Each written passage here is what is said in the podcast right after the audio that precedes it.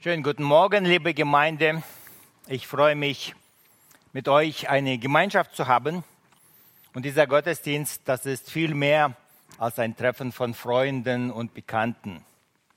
Es ist eine Gemeinschaft der Heiligen. Und nach den Verheißungen der Schrift ist Jesus Christus mit seinem Geist mitten in dieser Gemeinschaft.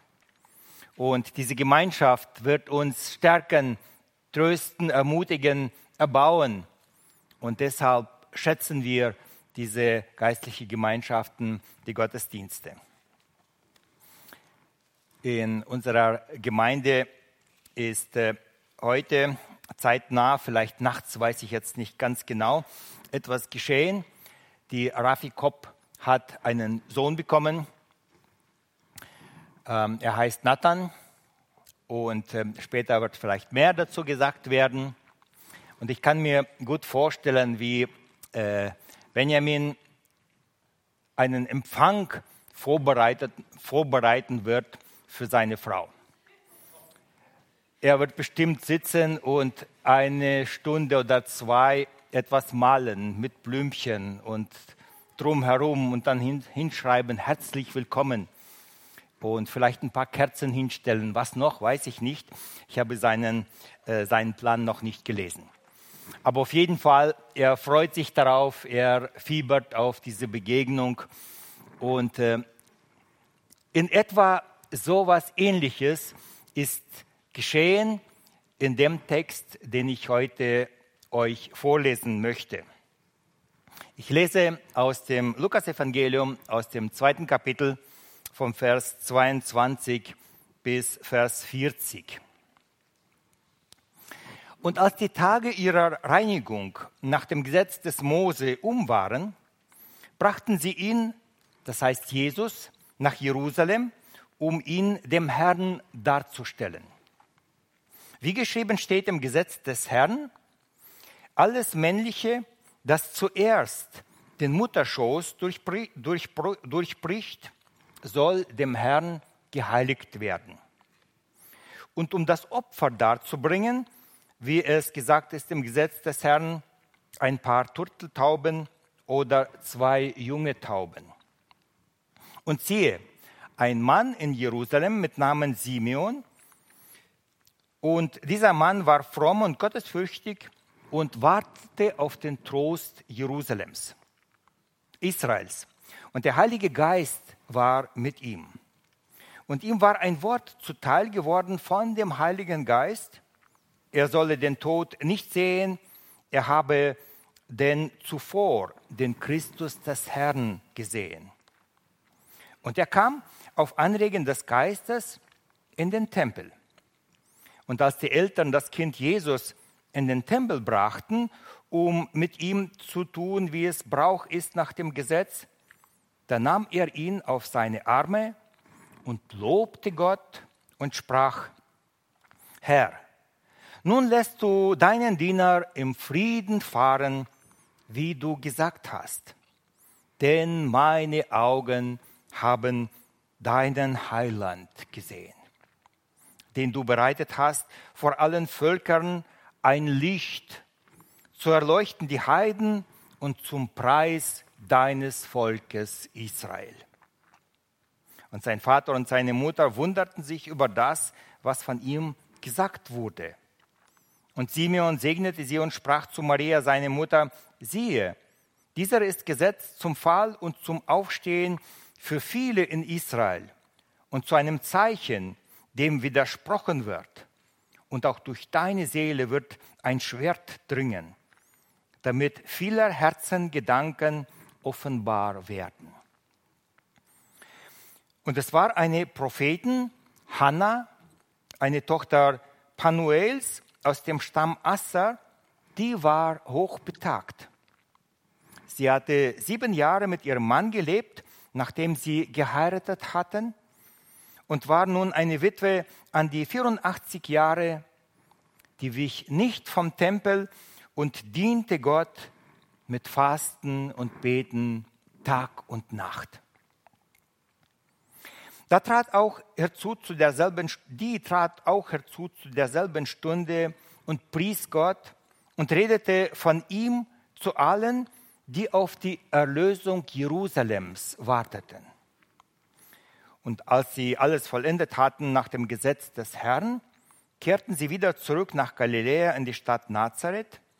Das Kind aber wuchs und wurde stark, voller Weisheit und Gottes Gnade war bei ihm.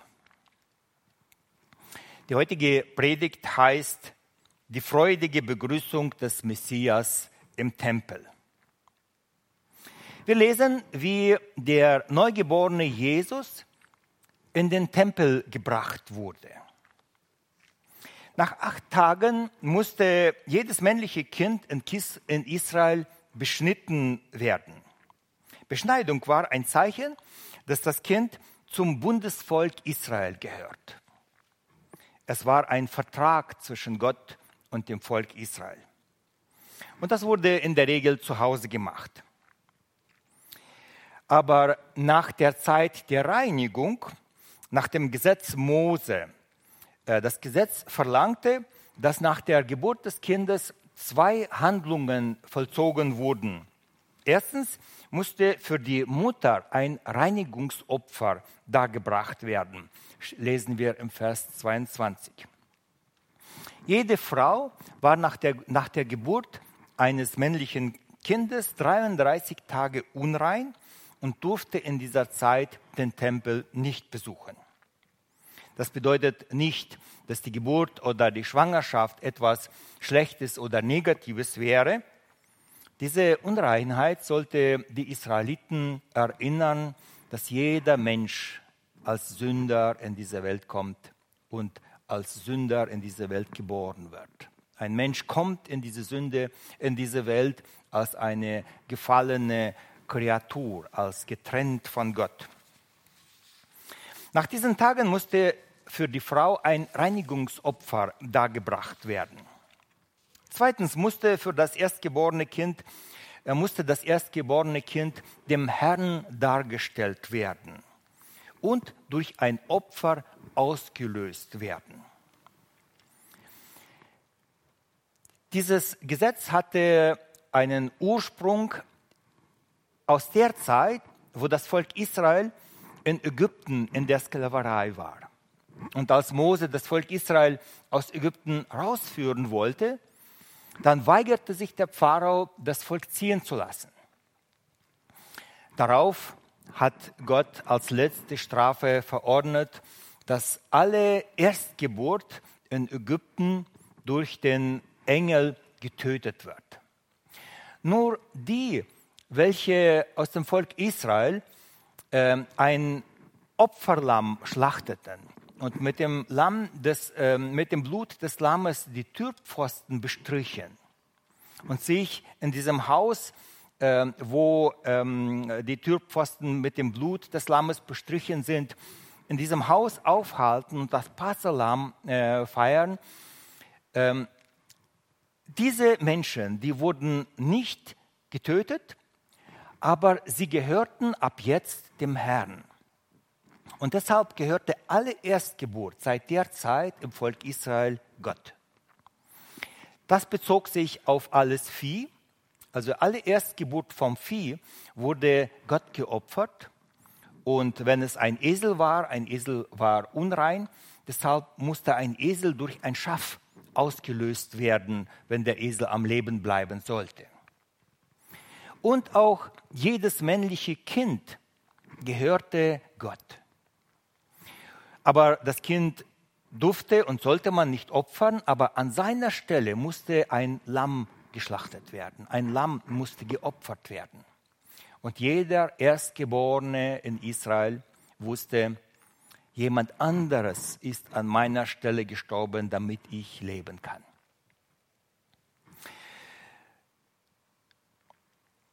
Maria und Josef waren fromme Juden, die das Gesetz in allen Aspekten befolgten. Und auch Jesus wurde als Mensch in dem Volk Israel als Jude geboren und er befolgte das Gebot Mose von Geburt auf bis zu seinem Tod.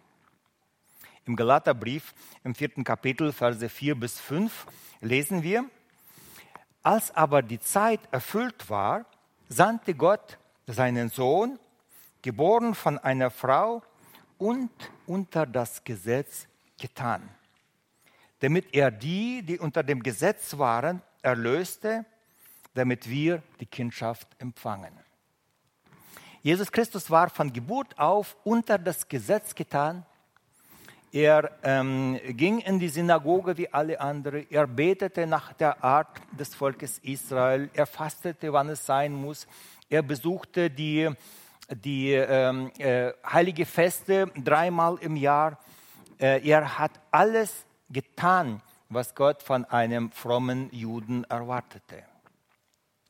Und es ist vielleicht nicht allen so präsent oder bewusst, dass Josef ein frommer Jude, Jude war und dass Maria eine fromme Jüdin, Jüdin war und Jesus Christus als Mensch im Volk Israel geboren war. Von welchem Antisemitismus können da noch Christen sprechen, nicht wahr? Als Maria und Josef das Kind in den, in den Tempel brachten, hatten sie dort eine Begegnung mit zwei merkwürdigen Menschen, mit Hannah und mit Simeon. Von Simeon ist gesagt, dass er fromm war und der Heilige Geist war mit ihm. Gott liebt die Frommen, finden wir immer wieder in der Bibel. Wie gut ist es, wenn Menschen vom Heiligen Geist durch das Leben geführt werden. Der Heilige Geist wirkte in den Menschen auch im Alten Testament. Doch das Wirken des Heiligen Geistes war im Alten Testament anders als im Neuen Testament in den Christen. Im Alten Testament lesen wir, dass der Heilige Geist über die Menschen kam, mit den Menschen war, aber er konnte sie dann auch wieder verlassen. Im Neuen Testament lesen wir, dass der Heilige Geist im Herzen der Menschen lebt in, im Herzen der Menschen, die ihr Leben unter die Führung äh, Jesu Christi gestellt haben. Dass er dauerhaft in ihnen ist, dass er sie leitet, dass er sie tröstet. Die Anwesenheit des Heiligen Geistes ist ein Zeichen, dass wir zu Christus gehören. Die Anwesenheit des Heiligen Geistes vollbringt die die Erneuerung des Herzens und Erneuerung der Sinnen der Menschen, dass sie anders anfangen zu denken, anders anfangen zu handeln. Ihr ganzes Leben wird anders. Sie ziehen Christus an durch den Heiligen Geist. Und wer den Heiligen Geist nicht hat, der ist kein Christ und gehört auch nicht zu Christus. Simeon liebte Gott und der Heilige Geist war mit ihm.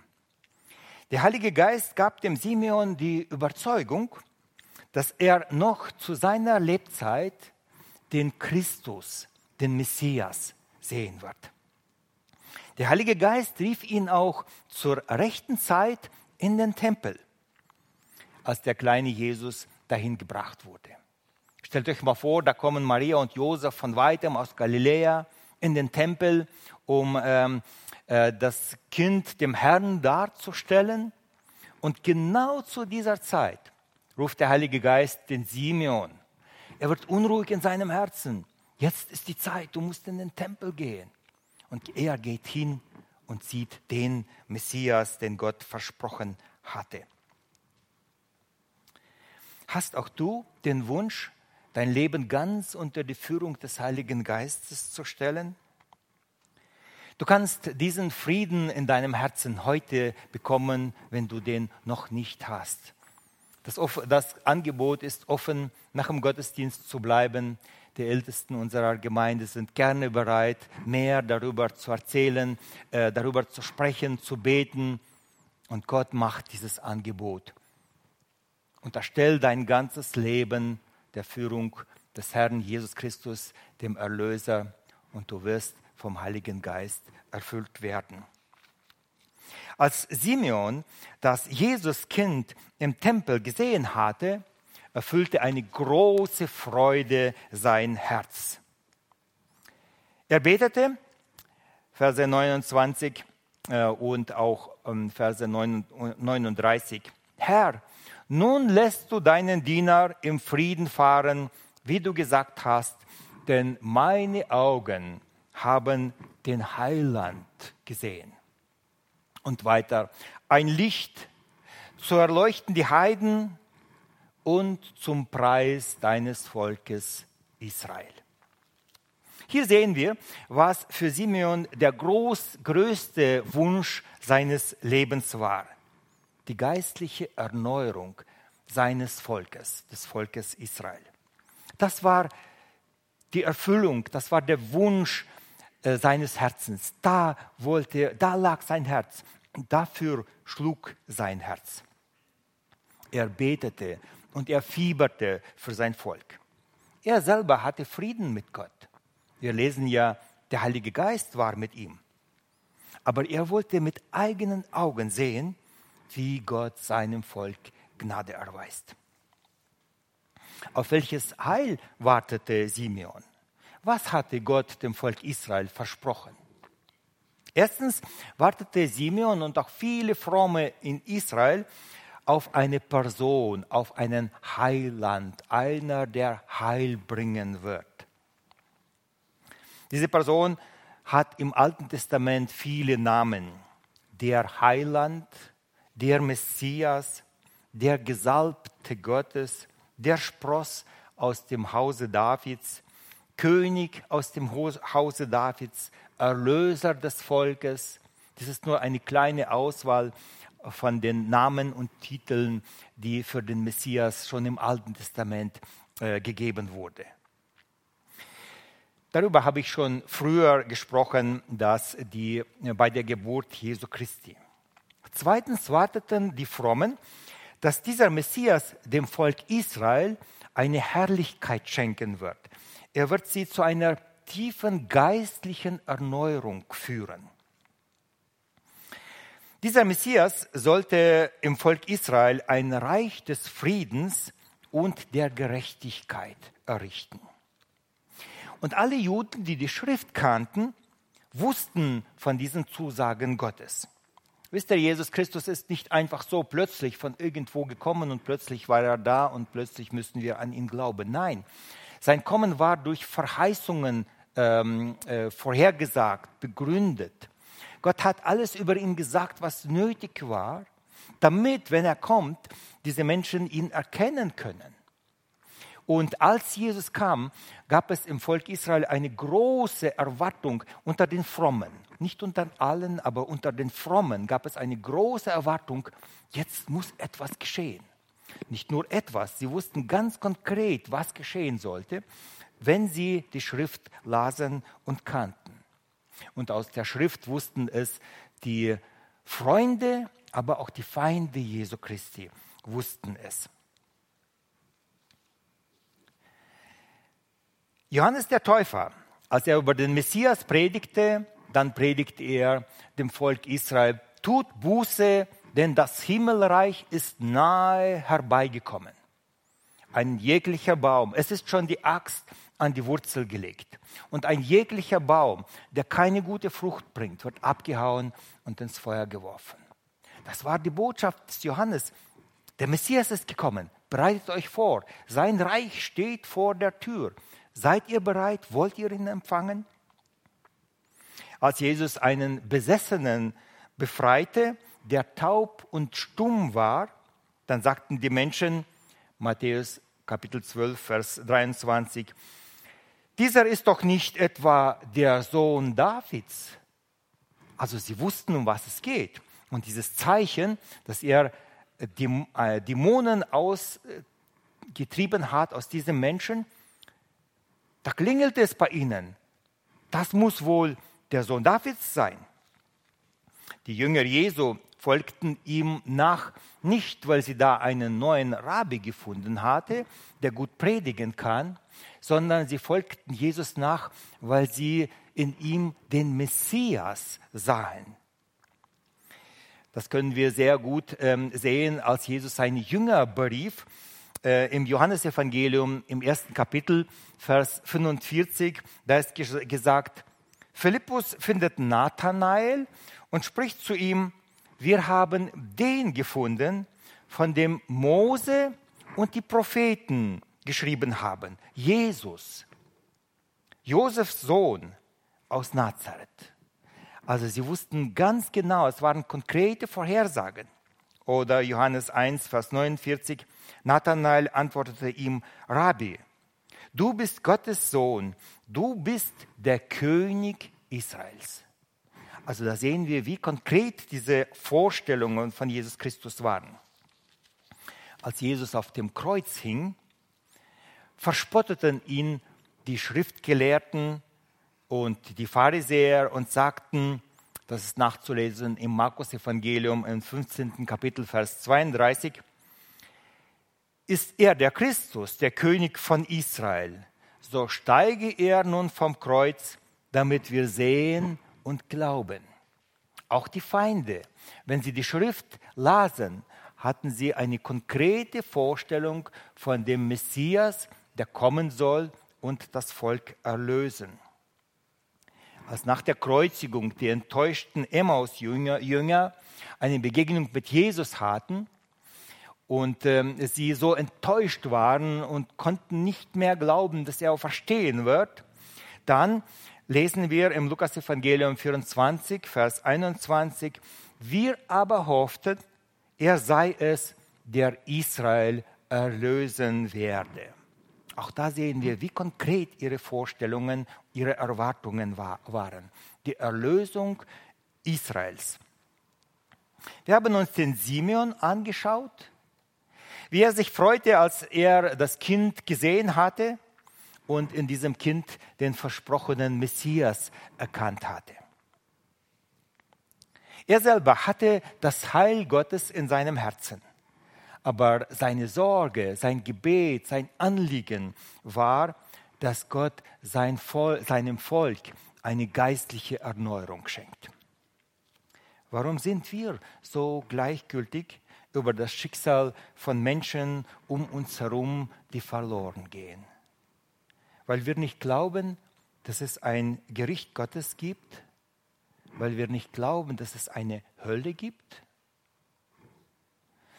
Oder weil wir an einen lieben Gott glauben, der nicht strafen wird? Oder vielleicht ist die Menschenfurcht in uns so groß, dass wir über dieses Heil mit anderen Menschen nicht reden, dass wir den Befehl Gottes vergessen haben. Vielleicht ist es heute angebracht, dass wir über unsere Gleichgültigkeit, über unseren Unglauben Buße tun und darüber traurig werden. Oft beginnt eine Erneuerung, eine geistliche Erneuerung bei uns eigentlich immer. Wenn wir geistlich erneuert werden, dann gehen uns die Augen auf. Dann beginnen wir für andere zu beten. Dann wird es uns wichtig.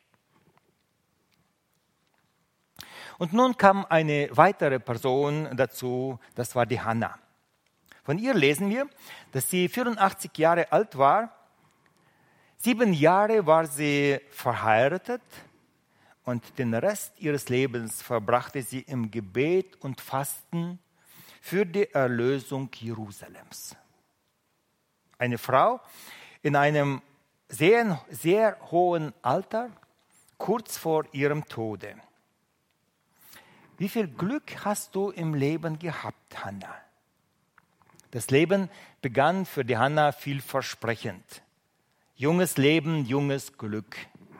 Ich freue mich immer wieder, wenn ich in unserer Gemeinde sehe, wie äh, junge Menschen sich verlieben und dann sitzt plötzlich ein Pärchen da, mein Herz schlägt höher. Es ist so schön zu sehen, dass Gott dieses Glück den Menschen gibt, nicht wahr? Und viele meinen, dass das das höchste Glück ist und das, was den Menschen wirklich erfüllen kann, ja? Hanna, für was lebst du? Die Blüte deines Lebens ist dahin, 84 Jahre. Ist dein Leben lebenswert gewesen? Kein Urlaub, keine Weltreisen, keine Enkelschar um die Hanna herum. Von der Hanna ist nur als Einzelperson etwas gesagt, ist nichts gesagt, dass sie eine Familie oder Kinder hatte. Vielleicht war sie kinderlos. Welche Ziele, Ziele und Sehnsüchte hat ein Mensch mit 84 Jahren? Ich habe mit einer Nachbarin auf unserer Straße äh, gesprochen, die jetzt in einer schweren Lebenssituation steht, schon ein fortgeschrittenes Alter hat. Sie schaut zurück auf ihr Leben und sie sagt mir, ach, wie schade, dass ich in meinem Leben zu wenig gereist habe. Ich würde so gerne ich habe die Zeit verpasst, ich müsste früher damit anfangen und die Welt sehen und jetzt bin ich alt und das Leben ist dahin. Es gibt viele Menschen mit einem ähnlichen Schicksal. Da könnt ihr ein Seniorenheim besuchen da werdet ihr sehen, wie viele enttäuschte, alte, manchmal bittere Menschen da sind, die so traurig sind darüber, dass ihr Leben nicht gelungen ist, dass ihr Familienleben nicht gelungen ist, dass sie nicht besucht werden und eine Bitterkeit und Enttäuschung. Sie schauen zurück auf ihr Leben und sind total traurig. Doch wir finden die Hannah in einem ganz anderen Zustand. Es ist eine glückliche Frau, die meint, einen wichtigen Dienst für Gott zu machen. Boah. Hannah, was machst du? Was ist deine Aufgabe? Was ist das Ziel deines Lebens? Warum bist du so überzeugt? Übrigens, nicht die Hannah denkt über sich, dass sie einen wichtigen Dienst vor Gott tut, sondern die Bibel sagt das über sie. Wisst ihr, das ist der Unterschied. Ein Mensch kann über sich vieles denken, aber hier sagt die Bibel, Lukas sagt, dass sie einen wichtigen Dienst vor Gott getan hat. Was war ihr Dienst? Wir denken, Dienst ist oft, äh, wir denken oft, Dienst ist etwas anzupacken, etwas machen keine Ahnung, zu predigen wie jemand oder zu tun oder Gaben zu haben oder Musik zu machen oder was auch immer. Wir sehen, die Bibel sagt, der Dienst der Hannah war Gebet und Fasten für das Volk. Ist das ein Dienst? Ist das ein Dienst? Hannah hat sich zu sich gesagt, Gott, du hast mir meine Lieben genommen, aber viel Zeit gegeben. Wozu? Ich will mein Volk lieben und ich will ein Ziel haben, für das Volk, für das Heil meines Volkes zu beten. Dieses Anliegen war für die Hanna so wichtig und sie betete dafür nicht nur gelegentlich ab und zu, sondern das war der Inhalt, das war das Ziel ihres Lebens ist gesagt, sie betete Tag und Nacht vor dem Herrn. Und wenn es Tage kamen, wo die Last zu viel für sie wurde, wo sie meinte, dass sie unter dieser schweren Last, versteht ihr, die Last für ihr Volk, nicht für ihr Heil, das hatte sie, aber für das Volk, wenn es ihr zu groß war, dann hat sie, hat sie dafür gefastet. Gott, hilf, Gott, schenke meinem Volk Erlösung. Woran sehen wir, dass Hannah diese Sehnsucht für, für ihr Volk hatte. Ist geschrieben, als sie den Messias erkannte, redete sie darüber, über alle, die auf die Erlösung Jerusalems warteten. Versteht ihr, wenn dies das Ziel, die Mitte, der Dienst ihres Lebens ist und dann kommt die Antwort, was passiert dann? Hinlaufen und mitteilen, fröhlich sprechen. Äh, also diese Nachricht von äh, der Geburt von Nathan, die ist schon, hat schon Runden gemacht. Warum? Ach, der Ehemann, der kann nicht darüber schweigen. Gell? Das ist so eine freudige, so eine gute Nachricht. Das war der Inhalt von der Hannah. Sie wollte darüber reden mit anderen. Und da gab es bestimmt noch andere im Tempel, die auch für dieses Anliegen gebetet haben. Die Erlösung Jerusalems war eine Verheißung auf den Messias. Wenn er kommen wird, wird er dem ganzen Volk eine geistliche Erneuerung schenken. Und Jerusalem wird das Zentrum dieser geistlichen Erneuerung sein. Die Propheten haben schon im Alten Testament vorhergesagt, dass Gott dem Volk Israel eine geistliche Erneuerung schenken wird. Und nicht nur etlichen, sondern das ganze Volk. Über das ganze Volk wird der Geist Gottes ausgegossen werden. Das ganze Volk wird ergriffen werden von dieser geistlichen Erneuerung. Es wird keinen mehr im Volk Israel geben, der nicht ein neues Herz und einen neuen Geist bekommt. Und diese geistliche Erneuerung, die sollte in der Stadt Jerusalem, in Zion beginnen. Dazu gibt es viele Bibelstellen. Zacharia hat sehr viel zu dieser geistlichen Erneuerung und über diese letzte Zeit gesprochen. Zacharia 12 vom Vers 10. Und da steht geschrieben, aber über das Haus Davids und über die Bürger Jerusalems. Und wir merken, wo beginnt die geistliche Erneuerung. Haus Davids und Bürger Jerusalems. Will ich ausgießen den Geist des Gebets und der Gnade und sie werden mich ansehen, den sie durchbohrt haben. Und sie werden um ihn klagen, wie man klagt, um ein einziges Kind. Und werden sich um ihn betrüben, wie man sich betrübt über den Erstgeborenen. Wisst ihr, wer diese Worte gesagt hat? Gott persönlich hat es dem Zacharia gesagt. Und Gott spricht über sich. Und er sagt, und sie werden mich ansehen, den sie durchbohrt haben in Jesus Christus. Joel hatte versprochen, dass am Ende der Zeit äh, über die Erde sehr große Naturkatastrophen äh, hergehen werden. Er spricht darüber, dass Sonne und Mond verfinstert werden und die Sterne werden vom Himmel fallen und die Grundfesten der Erde werden erschüttert werden. Und die gleichen Ereignisse, äh, über die gleichen Ereignisse spricht auch Jesus Christus in seinen Abschiedsreden und sagt, diese Ereignisse werden am Ende der Zeit geschehen. Und Joel spricht darüber, über diese Zeit und spricht darüber, dass in dieser Zeit sich der Messias im Volk Israel in Jerusalem offenbaren wird. Wir lesen Joel, Prophet Joel, Kapitel 3, von Vers 2 bis 5. Auch will ich zur selben Zeit über Knechte und Mägde meinen Geist ausgießen. Und ich will Wunderzeichen geben am Himmel und auf Erden, Blut und Feuer und Rauchdampf. Die Sonne soll in Finsternis und der Mond in Blut verwandelt werden, ehe dann der große und schreckliche Tag des Herrn kommen wird. Und es soll geschehen, wer den Namen des Herrn anrufen wird, der soll errettet werden. Denn auf dem Berge Zion und zu Jerusalem wird die Rettung sein, wie der Herr verheißen hat, und bei den Entronnenen, die der Herr berufen wird. Etliche Verheißungen von diesen haben sich zu Pfingsten in der Gemeinde erfüllt, aber lange nicht alle. Da steht noch sehr vieles aus. Es gibt noch viele andere Bibelstellen, die diese Erneuerung des Volkes Israel beschreiben. Und ich will im nächsten Jahr, wenn Gott Gnade schenkt, noch einmal äh, tiefer über dieses Thema, was Gott in Israel vorhat zu tun, predigen. Aber wir kommen zurück zu unserem Thema. Hannah und Simeon glaubten diesem Wort Gottes. Sie liebten das Volk und sie sehnten sich zu sehen, was Gott in ihrem Volk noch alles tun wird.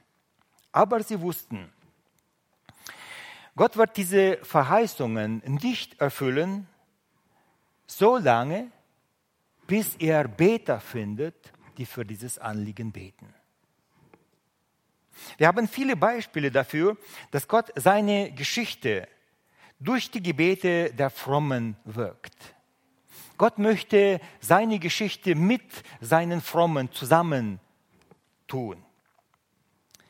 Er kündigt Dinge an, die kommen werden. Und ich staune immer wieder darüber, wie ähm, die Bibel weit im Voraus Dinge ankündigt, die viel später geschehen werden. Und da merken wir an dieser Stelle, nur Gott kann das tun. Aber oft ist es so, dass Gott etwas angekündigt hat und so lange wartet mit der Erfüllung, bis er Beter findet, die dafür einstehen. Ich bringe etliche Beispiele. Die Bibel berichtet uns, wie der Prophet Daniel eines Tages seine Morgenandacht gemacht hat. Und er hat Daniel hat bestimmt jeden Tag äh, immer wieder in den Schriften gelesen. Er hat äh, Mose gelesen und die Propheten gelesen, die vor ihm gewesen sind. Und so hat er eines Tages den Propheten Jeremia gelesen. Das können wir im Buch Daniel im Kapitel 9 nachlesen.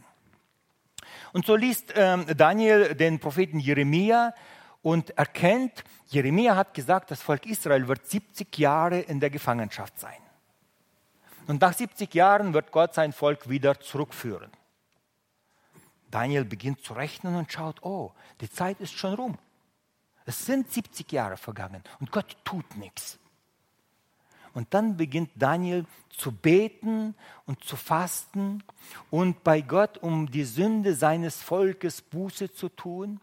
Er ähm, äh, bittet um Vergebung nicht nur für seine Sünden, sondern auch für die Sünden seiner Väter. Und er ringt bei Gott um Offenbarungen und er will wissen, warum Gott nicht wirkt. Und dann beginnt ihm Gott die Augen aufzutun und Gott kündigt zukünftige Dinge an. Übrigens, wir können die Offenbarung nicht verstehen, die Offenbarung im Neuen Testament nicht verstehen, wenn wir den Propheten Daniel nicht gelesen haben. Denn der Prophet Daniel sagt genau die gleichen äh, Ereignisse äh, an, die später in der Offenbarung uns gegeben werden. Und wenn man diese Prophetien zusammenfügt, dann öffnet sich das Bild und dann kann man nicht nur Daniel, aber Daniel ist eine Schlüsselperson im Alten Testament, die uns äh, den Schlüssel gibt, um die Offenbarung zu verstehen. Und nach dieser Zeit beginnt im Volk eine geistliche Erweckung. Dann beginnt Gott sein Volk vorzubereiten, damit sie wieder zurückkommen können in ihre Heimat. Und da sehen wir, wie wichtig das Gebet eines, eines äh, Menschen ist, der für diese Sache fiebert, betet, der, der die äh, Zusagen Gottes ernst nimmt und ins Gebet einbetet, ein, einbindet. Ein weiteres Beispiel. Eines Tages hat Jesus Christus seinen Jüngern die geistliche Not vom Volk Israel gezeigt. Das können wir im Matthäus-Evangelium nachlesen, im neunten Kapitel. Da äh, zeigt Jesus Christus seinen Jüngern die Not des Volkes und da ist geschrieben, sie waren zerstreut und niedergeschlagen wie Schafe, die keinen Hirten haben. Und dann sagt Jesus Christus zu ihnen, äh, Matthäus 9, Vers 37 und 38, da ist geschrieben, da sprach er zu seinen Jüngern, die Ernte ist groß. Wenige sind der Arbeiter. Darum bittet den Herrn der Ernte, dass er Arbeiter in seine Ernte sende. Wir könnten sagen, Gott, aber du weißt doch, dass die Not groß ist. Du weißt doch, dass die Leute zerstreut sind wie Schafe, die keinen Hirten haben. Warum tust du nichts? Und Jesus sagt zu seinen Jüngern, ihr müsst anfangen, dafür zu beten. Und wenn ihr werdet anfangen zu beten, dann wird Gott wirken. Dann wird Gott Arbeiter senden. Dann wird die Ernte beginnen. Beter fehlen. Ein weiteres Beispiel, das negativ ist. Wir haben etliche Aufrufe, positive Beispiele gehört. Es ist so beeindruckend, was Gott zum Propheten Hesekiel gesprochen hatte. Der Prophet Hesekiel lebte, wo ähm, das Volk Israel in, einer großen, ähm, äh, in einem großen Abfall von Gott sich befand. Die Sünde im Volk war groß. Die Sünde, die zerfraß das Volk von innen. Und Gott ist darüber traurig. Und Gott weiß, die Zeit ist gekommen zu strafen. Und dennoch möchte Gott für dieses Volk Gnade finden. Und er spricht mit dem Propheten Hesekiel und sagt ihm eine sehr, sehr traurige Sache. Hesekiel 22 vom Vers 29. Gott sagt zu Hesekiel, das Volk des Landes übt Gewalt. Sie rauben drauf los und bedrücken die Armen und Elenden und tun Fremd, den Fremdlingen Gewalt an gegen alles Recht. Ich suchte unter ihnen, ob jemand eine Mauer ziehe und in die Bresche vor mir treten würde für das Land, damit ich es nicht vernichten müsste. Aber ich fand keinen. Versteht ihr, was hier geschrieben ist? Gott sucht Peter und er sagt, ich wollte so sehr, dass jemand für dieses Volk betet und in die Bresche tritt und sie beschützt. Vielleicht nicht beschützt, aber für sie betet um Heil, um mehr Gnade. Und er sagt, ich habe keine Beter gefunden. Und dann sagt Gott weiter, darum schütte ich meinen Zorn auf sie aus. Und mit dem Feuer meines Grimmes machte ich ihnen ein Ende und ließ so ihr Treiben auf ihren Kopf kommen, spricht Gott der Herr. Wo es keine Beter mehr gibt, da hört die Gnade auf. Meine lieben, Gott sucht Beter in seinem Volk. Und darum beteten Hannah und Simeon für ihr Volk Tag und Nacht und fasteten dafür. Meine Lieben, mittlerweile macht Gott erstaunliche Dinge in der ganzen Welt. 1965 gab es in etwa 90 Millionen Christen weltweit. 2020 äh, gibt es in etwa 700 Millionen Christen. Wir merken, dass es ein enormer Anstieg an Menschen gegeben hat in den letzten Jahrzehnten, äh, die an Christus glauben. China China hatte 1949 weniger als eine Million Gläubige. Aktuelle Schätzungen sagen, dass in China in etwa 80 bis 100 Millionen Gläubige sind.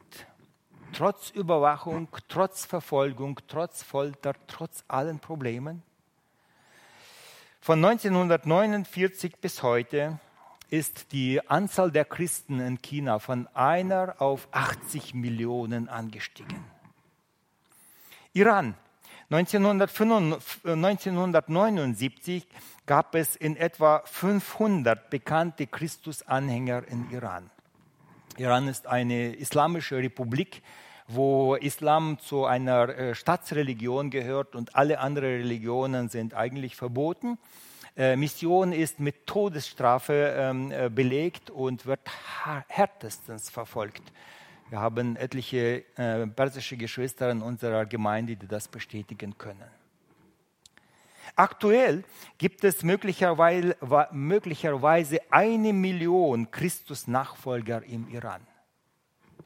Von 500 Christen auf eine Million.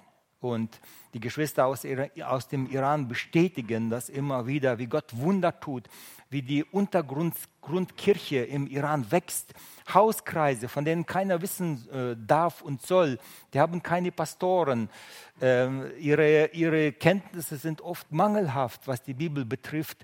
Äh, eine Bibel zu besitzen ist lebensgefährlich und doch wächst die Gemeinde im Untergrund explosionsartig. Wisst ihr warum? Gestern hatten wir einen, einen persischen Hauskreis. Ähm, da sollt ihr wissen oder sollt ihr mal sehen, wie diese Geschwister für, ihre, für ihr Volk beten. Wie das für sie ein Anliegen ist. Gestern, nicht das erste Mal, aber schon etliche Mal, ist ähm, ein äh, Muslim äh, auch mit dabei gewesen. Er selber ist noch ein Muslim, aber er war so berührt vom Evangelium, saß da, hat viele Fragen gehabt. Die bringen ihre Leute mit, die reden darüber. Und in ihrem Land sind Leute bereit, in den Tod zu gehen, um das Evangelium weiterzugeben. Und sie beten dafür und beten und beten.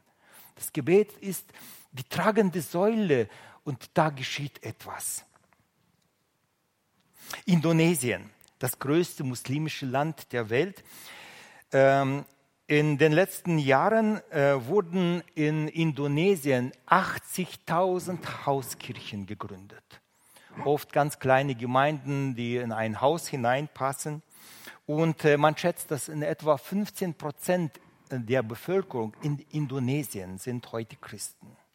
Ein, das größte muslimische Land. Und jetzt was Interessantes oder was Trauriges.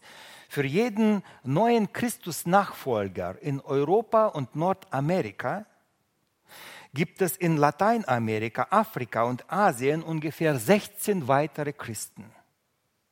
Also wenn einer sich in Europa bekehrt oder in Amerika, dann habe sich zu dieser gleichen Zeit in äh, Afrika, Asien und Lateinamerika 16 Menschen bekehrt. Es geschieht Erweckung, aber nicht bei uns. Warum? Weil wir nicht beten. Mein lieben Gott sucht Beter. Gott sucht Menschen, die für ihn einstehen im Gebet vor Gott.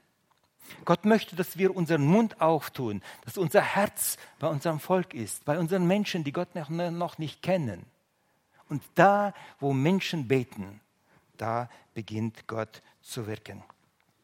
Simeon und Hannah warteten auf den Messias. Sie warteten auf das Heil, das Gott Israel schenken wird. Und sie beteten und fasteten darüber. Das sagt uns die Schrift. Eine Frage an euch, an welche, auf welches Ereignis wartet die Gemeinde Jesu Christi aktuell? Bitte? Auf die Entrückung, auf das Kommen Jesu Christi, wo er seine Gemeinde ähm, mitnehmen wird. Warten wir darauf? Schlägt unser Herz dafür? Beten wir, dass möglichst viele noch zum Glauben kommen? Wie viel Zeit verbringen wir im Gebet für unser Volk? Betest du, dass Gott seine Verheißungen erfüllt? Er hat vieles uns zugesagt und verheißen. Nehmen wir es ernst? Ist das unser Anliegen? Gott tut Großes da, wo gebetet wird. Ich lade euch ein, nehmt dieses Anliegen mit nach Hause. Lasst dieses Anliegen für unser Volk, für euer Volk, lasst unser, dieses Anliegen für unsere Angehörige unser Anliegen werden. Es ist gut und notwendig, wenn wir immer wieder einen Fasttag dafür einlegen. Ein, einlegen. Lasst unser Herz bei diesem Anliegen äh, sein und für dieses Anliegen schlagen. Möge Gott uns eine geistliche Erweckung schenken. Und oft ist die geistliche Erweckung, beginnt sie in uns. Nicht erst andere müssten sich bekehren oder etwas einsehen.